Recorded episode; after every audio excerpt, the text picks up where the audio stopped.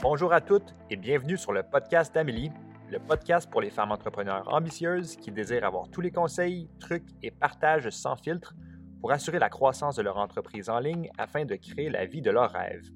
Amélie, une entrepreneure née, est présidente de l'entreprise MQ Consultation Inc.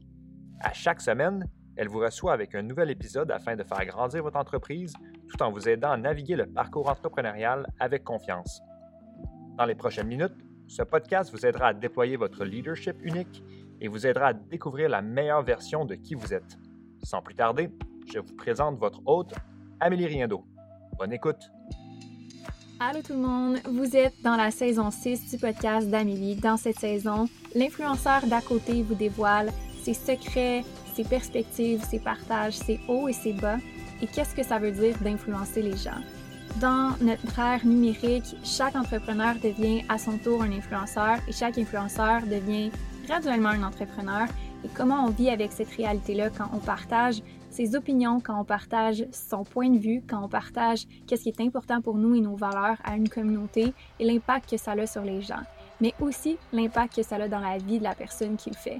Et donc, je vous mets de l'avant, je vous dévoile et je vous partage ma perspective et qu'est-ce que je vis comme influenceur d'à côté. Allô tout le monde, bienvenue dans un nouvel épisode de podcast. Aujourd'hui, je te partage cinq principes de délégation à 1 million de dollars, donc ceux que je partage à mes clientes, mais également ceux que j'applique dans mon entreprise. Le but ici, c'est pas nécessairement d'avoir une entreprise qui fait un million de dollars.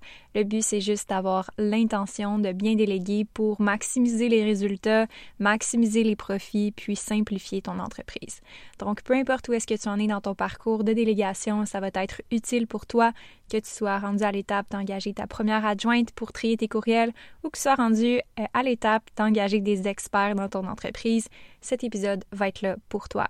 J'aimerais te euh, mentionner que les épisodes de podcast de cette saison vont être là pour t'aider, te guider, mais aussi si jamais tu as besoin d'aide dans ton entreprise, n'hésite vraiment pas à rentrer en contact avec moi et mon équipe. Tu peux cliquer dans les détails de l'épisode pour pouvoir avoir les informations pour faire ton application pour un de nos programmes. MQ1, MQ2 ou MQ3. Donc, on va plonger dans l'épisode sans plus tarder avec les cinq principes de délégation que j'aimerais te partager pour t'aider à déléguer. Donc, ce qu'il faut comprendre, c'est que la délégation, c'est bon pour tout le monde. Est-ce qu'on pourrait toujours plus déléguer? Oui, ça ne veut pas nécessairement dire que la délégation est la réponse à tous tes problèmes non plus. Il faut savoir régler le bon problème dans son entreprise, puis parfois, c'est pas nécessairement la délégation ou c'est pas la façon qu'on croit qu'il faut le faire.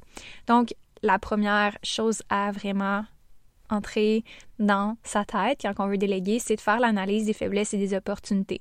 Si on veut bien déléguer, il faut comprendre son modèle d'affaires, il faut comprendre ses faiblesses puis ses opportunités. Donc, si par exemple, euh, je consulte une cliente, puis on fait du coaching ensemble, puis je réalise que dans son entreprise, elle veut déléguer un petit peu plus de marketing, mais qu'en réalité, il n'y a pas de problème au niveau de son marketing. C'est vraiment juste, euh, dans le fond, qu'elle veut en faire plus, mais qu'il y a vraiment une lacune au niveau du service client. Mais ce que je vais lui conseiller, c'est de réévaluer les faiblesses et les opportunités pour pouvoir vraiment régler le bon problème. On ne veut pas déléguer juste pour déléguer, euh, pour s'enlever une tâche. On veut régler un problème. On veut faire en sorte que l'entreprise puisse continuer d'évoluer euh, et donc, des fois, on peut avoir tendance à juste dire Ah, ben, j'aimerais ça, déléguer ça.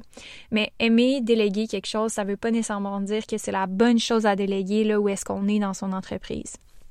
Donc, le problème, c'est que tu n'as peut-être pas de vue externe, que tu ne vois pas nécessairement super bien où est-ce qu'ils sont tes faiblesses présentement dans l'entreprise et où est-ce qu'ils sont tes opportunités. Si par exemple tu passes euh, toujours deux heures à trier tes courriels à chaque jour, puis que tu pourrais prendre ce temps-là pour créer une vidéo, écrire une infolette, entrer en contact avec des clients idéaux, etc., ben, ce deux heures-là que tu prends en faire, cette tâche-là, c'est une opportunité que tu pourrais avoir pour faire des choses qui ont plus de valeur, qui vont pouvoir te permettre de générer plus de revenus. Donc, ça ne veut pas nécessairement dire que tu dois déléguer euh, le marketing parce que tu n'as pas le temps de le faire, tu aimerais ça le déléguer. Ça veut simplement dire de réévaluer en fait, les actions que tu fais dans l'entreprise. Est-ce que c'est la meilleure utilité de ton temps? Quelles sont les faiblesses que tu as ou que l'entreprise a? Mais ça ne veut pas nécessairement dire que c'est une faiblesse pour toi que tu devrais le déléguer. Euh, en fait, on veut le plus possible avoir le meilleur retour sur investissement quand on délègue. Donc le problème, c'est qu'il faut absolument trouver le bon problème et pas juste déléguer qu'est-ce qu'on a envie de déléguer, mais de cibler c'est quoi vraiment les points de faiblesse et les opportunités pour l'entreprise. La deuxième chose à évaluer, c'est de déléguer avec une structure. Donc, juste déléguer des tâches, déléguer des euh, projets, déléguer des choses qui n'ont pas nécessairement d'objectifs clairs, qui n'ont pas non plus de retour sur investissement clair, qui n'ont pas de structure et d'encadrement sur le résultat souhaité ou les systèmes que la personne doit utiliser. Euh, ça fait en sorte qu'on va créer euh, beaucoup, beaucoup de gestion à l'intérieur de son entreprise parce que qu'est-ce que euh, qu'est-ce qui arrive quand on n'a pas de structure puis on délègue, c'est que la personne va se retrouver vraiment confuse, frustrée, elle va pas donner les rendements puis ça va créer plus de problèmes que de régler le problème. Donc, ce que je dis souvent à mes clientes, c'est est-ce que tu pourrais enseigner à faire qu'est-ce que tu fais à un enfant de 5 ans? Si oui, il faut absolument que tu arrives à cet objectif-là avec la personne qui est devant toi. Donc, c'est pas de déduire que la personne le sait, euh, et en même temps de lui donner tous les outils nécessaires pour qu'elle puisse bien faire la tâche, qu'elle puisse bien faire en fait son travail, sa responsabilité complète. Donc on délègue pas juste une tâche, on délègue des responsabilités avec une structure claire sur les attentes, sur le rendement souhaité. Et euh, c'est sûr que de donner du feedback, ça fait partie de la structure. Est-ce que tu as encore les gens qui travaillent avec toi? Est-ce que tu t'assures qu'ils sont satisfaits?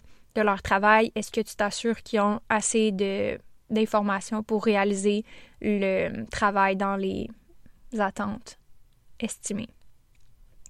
La troisième chose, c'est de déléguer progressivement. Puis ça, c'est quelque chose que je pense que on parle pas assez souvent, mais tu n'es pas obligé de commencer à déléguer avec euh, un employé à temps plein. Tu peux commencer à déléguer dès maintenant, que ce soit juste deux heures par semaine à cinq heures par semaine. Ça développe aussi une capacité de toi déléguer, de toi avoir le leadership de diriger quelqu'un. Puis plus tôt que tu commences, plus que c'est facile. Tu aimes le contenu du podcast? J'en profite pour faire une pause afin de te parler de quelque chose en lien avec le sujet d'aujourd'hui, le Mastermind MQ3, qui est selon moi le mastermind le plus complet, personnalisé et haut niveau que je connais au Québec pour la croissance des entrepreneurs féminines en ligne. Le MQ3, c'est 30 entrepreneurs qui ont complété le programme. C'est l'endroit où plusieurs ont doublé leur chiffre d'affaires à l'intérieur de la même année, c'est-à-dire passer de 160 000 à 260 000 et etc. Donc, c'est des entrepreneurs dans les six chiffres et multiples six chiffres et même dans les sept chiffres qui font partie de ce mastermind. Et c'est aussi l'endroit où plusieurs entrepreneurs que tu admires ont été coachés. C'est la crème de la crème au niveau de la qualité des participants, mais aussi de la qualité du contenu et du support. Si tu n'as pas trouvé encore ton réseau haut niveau de support, d'entraide et de coaching, le MQ3 est pour toi. C'est fait pour les entrepreneurs qui ont déjà des revenus, qui commencent à déléguer à une équipe. Donc, c'est fait pour toi si tu veux implémenter une structure pour ton entreprise, implémenter des systèmes efficaces et solidifier ton leadership pour diriger ton équipe pour que tu puisses assurer la pérennité de ton entreprise sur le long terme. J'organise prochainement une masterclass payante unique qui sera annoncée sous peu spécifiquement pour toi. Si tu es la PDG de ton entreprise puis que tu voulais avoir les outils pour pouvoir avoir accès à ce que mes clientes ont accès dans le Mastermind MQ3, pour rien manquer, j'ai préparé avec mon équipe un formulaire que tu peux remplir avant l'annonce officielle pour rien manquer. Le lien est dans la description du podcast, tu peux lire et compléter pour remplir. Bonne fin d'épisode et on se revoit très prochainement dans la masterclass spécifiquement pour les PDG d'entreprise. Donc, attendre de dire je vais attendre d'avoir vraiment le budget pour payer quelqu'un à temps plein ou je vais attendre d'avoir X, Y, Z accomplissement pour le faire, c'est de te ralentir parce que si je t'ai jamais délégué, si tu jamais généré d'équipe, plus que tu attends pour le faire, puis plus que ça va représenter un enjeu pour toi, euh, plus que tu vas avoir de la difficulté à le faire parce que tu vas avoir été habitué à le faire toute seule. Donc, ce que j'ai tendance à dire, c'est que délègue rapidement, progressivement et augmente les responsabilités au fur et à mesure ou renvoie. Donc, l'adaptation, c'est autant pour toi que la personne qui est engagée. Donc, si tu te donnes la permission de pouvoir toi évoluer à travers la délégation et que tu laisses l'opportunité à la personne d'évoluer en augmentant ses responsabilités, tu mets toutes les chances de ton côté. Et si tu vois qu'à un moment donné, ça correspond plus à tes besoins, si tu vois que plus que tu augmentes les responsabilités puis moins que la personne performe, mais c'est peut-être pas la bonne personne pour le poste, donc renvoyer rapidement à ce moment-là, c'est un autre des grands problèmes. Parce qu'on a tendance à vouloir faire en sorte que ça fonctionne, on veut que la personne réussisse, on veut pas la mettre dehors, on veut euh, pas avoir à retrouver une autre personne. Mais généralement, quand tu te poses la question, est-ce que cette personne-là est bonne pour le poste? Puis, je suis pas certaine, j'ai des doutes, je pense pas que ça va fitter. Fie-toi à ton intuition. 9 fois sur 10, tu vas avoir raison, puis tu vas renvoyer cette personne-là juste plus tard, puis tu vas ralentir le processus de délégation. Donc, délègue progressivement, Augmente les responsabilités progressivement et renvoie rapidement quand tu as l'intuition que c'est pas la bonne personne. Et euh, suis les protocoles si tu as un contrat, suis les protocoles si tu rencontres les règles des, euh, de, des règlements du gouvernement par rapport aux sécurités de l'emploi. Euh, je me rappelle plus du terme exact, fait look it up le quatrième point, c'est de fidéliser et nourrir les relations qu'on a avec les gens. Donc, si tes employés sont pas fidélisés, sont pas investis, sont pas motivés d'être là, peu importe ce que tu vas leur déléguer, ça va pas nécessairement être ce qui va faire croître l'entreprise parce que tes employés sont là pour travailler pour toi, mais toi, tu travailles pour eux. Donc, pour leur donner plus de, ce qu'ils ont besoin, euh, tu dois nourrir cette relation-là et tu dois poser des questions, tu dois vouloir t'intéresser à leurs besoins, leur vie, leur famille. Euh, c'est pas juste de dire que c'est important, c'est tu dois viscéralement t'intéresser à eux parce qu'ils font partie de ton organisation, ils font partie de ton entreprise, ils font partie des choses qui font en sorte que tout roule, tout coule. Et puis, c'est pas des gens de ta famille. Je crois pas que c'est la philosophie d'avoir des membres de famille dans ton entreprise, mais c'est d'avoir la mentalité que ces gens-là investissent de leur temps précieux, qui pourraient faire autre chose, qui pourraient travailler avec d'autres clients, puis décident de l'investir dans ton entreprise. Donc, tes employés ou les travailleurs autonomes ou les freelances, peu importe qui travaillent avec toi, font le choix de travailler avec toi. Donc, c'est de te rappeler aussi que c'est un peu comme des clients. Est-ce que tu t'intéresses à tes clients? Oui. Est-ce que tu essaies de faire plaisir à tes clients? Oui. Est-ce que tu euh, assure une bonne communication avec tes clients, oui. Donc, c'est la même chose avec tes employés. Je pense que même la relation avec tes employés est encore plus importante parce que tes clients peuvent s'en aller demain matin. S'il y a quelqu'un dans ton équipe qui part demain matin, c'est beaucoup plus grave que s'il y a un client qui part demain matin. Donc, c'est encore plus important. Puis c'est eux qui vont aussi... Euh, partager le message, c'est eux qui vont euh, être le visage parfois de l'entreprise. Donc, assure-toi d'avoir une belle relation avec tes employés pour leur donner plus de qu'est-ce qu'ils veulent. J'ai une employée qui a euh, travaillé avec moi depuis le début. Euh, elle, notre relation a beaucoup évolué, puis ses rôles ont évolué aussi. Initialement, on avait une entente ensemble où est-ce qu'on faisait peut-être 10 heures par mois, puis maintenant on a augmenté progressivement à 20 heures par mois. Mais ses rôles et responsabilités ont évolué en fonction de qu'est-ce qu'elle me disait qu'elle aimait faire, puis qu'est-ce qu'elle pouvait faire pour moi. Et donc, je lui ai donné plus de ce qu'elle voulait en fonction de ce que j'avais besoin. C'est jamais non plus en compromis avec qu'est-ce que toi tu as besoin dans ton entreprise. Mais je pense que c'est de trouver euh, justement le compromis ou le juste milieu qui fait que tout le monde est satisfait puis est content. La cinquième chose, c'est ton leadership. Donc, travailler à être une personne qu'on admire, euh, travailler à être une personne que les gens ont envie de côtoyer. Puis quand je dis travailler, c'est que c'est vraiment un travail. Il y a des jours que tu vas être fâché, il y a des jours que tu vas avoir peut-être pas eu la meilleure semaine, il y a des jours que les ventes vont peut-être moins être là, il y a des jours que euh, toi-même personnellement tu vas avoir de la difficulté puis c'est totalement normal, tu es un humain, mais c'est de faire le travail à être cette personne-là qu'on admire, peu importe les circonstances, peu importe si ça va bien ou si ça va pas bien, peu importe s'il y a un client qui s'en va ou qui s'en va pas. C'est d'être cette personne-là qu'on a envie de côtoyer, qu'elle fait attention à ce qu'elle dit, qu'elle fait attention à comment elle traite les gens, qu'elle euh, qu'elle montre l'exemple. Est-ce que c'est un travail? Oui, c'est pas facile d'être cette personne-là parce que justement, ça serait beaucoup plus facile de juste s'apitoyer sur son sort, d'être fâché, de pas gérer euh, la situation comme une leader, comme une entrepreneur. Mais c'est d'avoir cette conscience-là de soi, d'être capable de diriger d'autres personnes à prendre conscience d'eux-mêmes aussi. Donc, c'est d'être le, le leader de l'entreprise. Ça vient avec tout ça.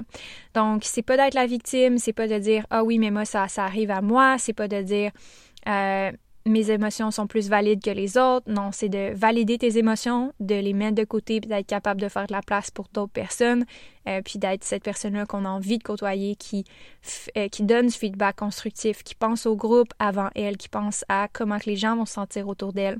Donc, c'est d'avoir cette conscience-là, plus que juste la conscience de soi, mais la conscience des autres autour de soi, et de partager cette vision-là, de partager euh, ce, cet optimisme-là, euh, euh, cet enthousiasme-là, ce dynamisme-là, de partager ce qui est beau de soi, de partager ce qui va bien, euh, puis de diriger les gens vers cette direction-là. Donc, c'est les cinq points que tu peux mettre, les cinq principes de délégation à un million de dollars qui vont t'aider à déléguer, peu importe où est-ce que tu en es dans ton parcours. Sur ce, j'espère que tu as aimé les cinq trucs aujourd'hui. Si je récapitule, on a euh, en premier lieu d'analyser les faiblesses et les opportunités pour commencer avant de déléguer parce qu'il faut que tu règles le bon problème quand tu délègues. Euh, la deuxième chose, c'est de déléguer avec une structure. Il faut absolument que tu aies une façon d'encadrer les gens clairement. La troisième chose, c'est de déléguer progressivement, d'augmenter ou de renvoyer si ça ne fait pas le travail, mais de te laisser le temps de t'adapter puis de laisser la personne aussi s'adapter. La dernière, l'avant-dernière chose, c'est de fidéliser et nourrir les relations que tu as avec ton équipe. C'est des joueurs importants que tu dois pas négliger.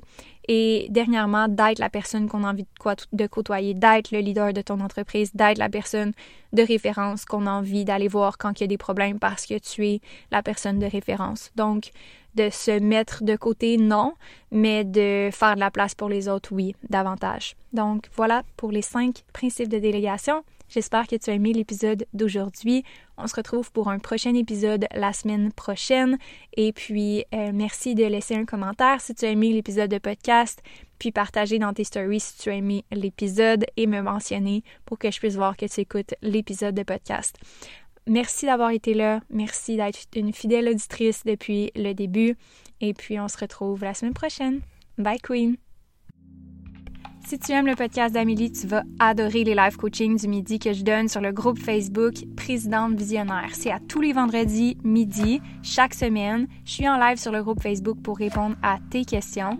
Tu peux venir avec moi en live ou écouter en rediffusion si tu préfères. Le live va être disponible sur le groupe Facebook après le live et donc tu peux le retrouver dans la section guide du groupe. Viens nous rejoindre en cliquant sur le lien dans la description du podcast ou recherche le groupe Facebook Présidente Visionnaire par Amélie Riendo. Sur ce, j'espère que tu as aimé l'épisode d'aujourd'hui. C'est un plaisir de passer ce temps-là avec toi et on se revoit la semaine prochaine.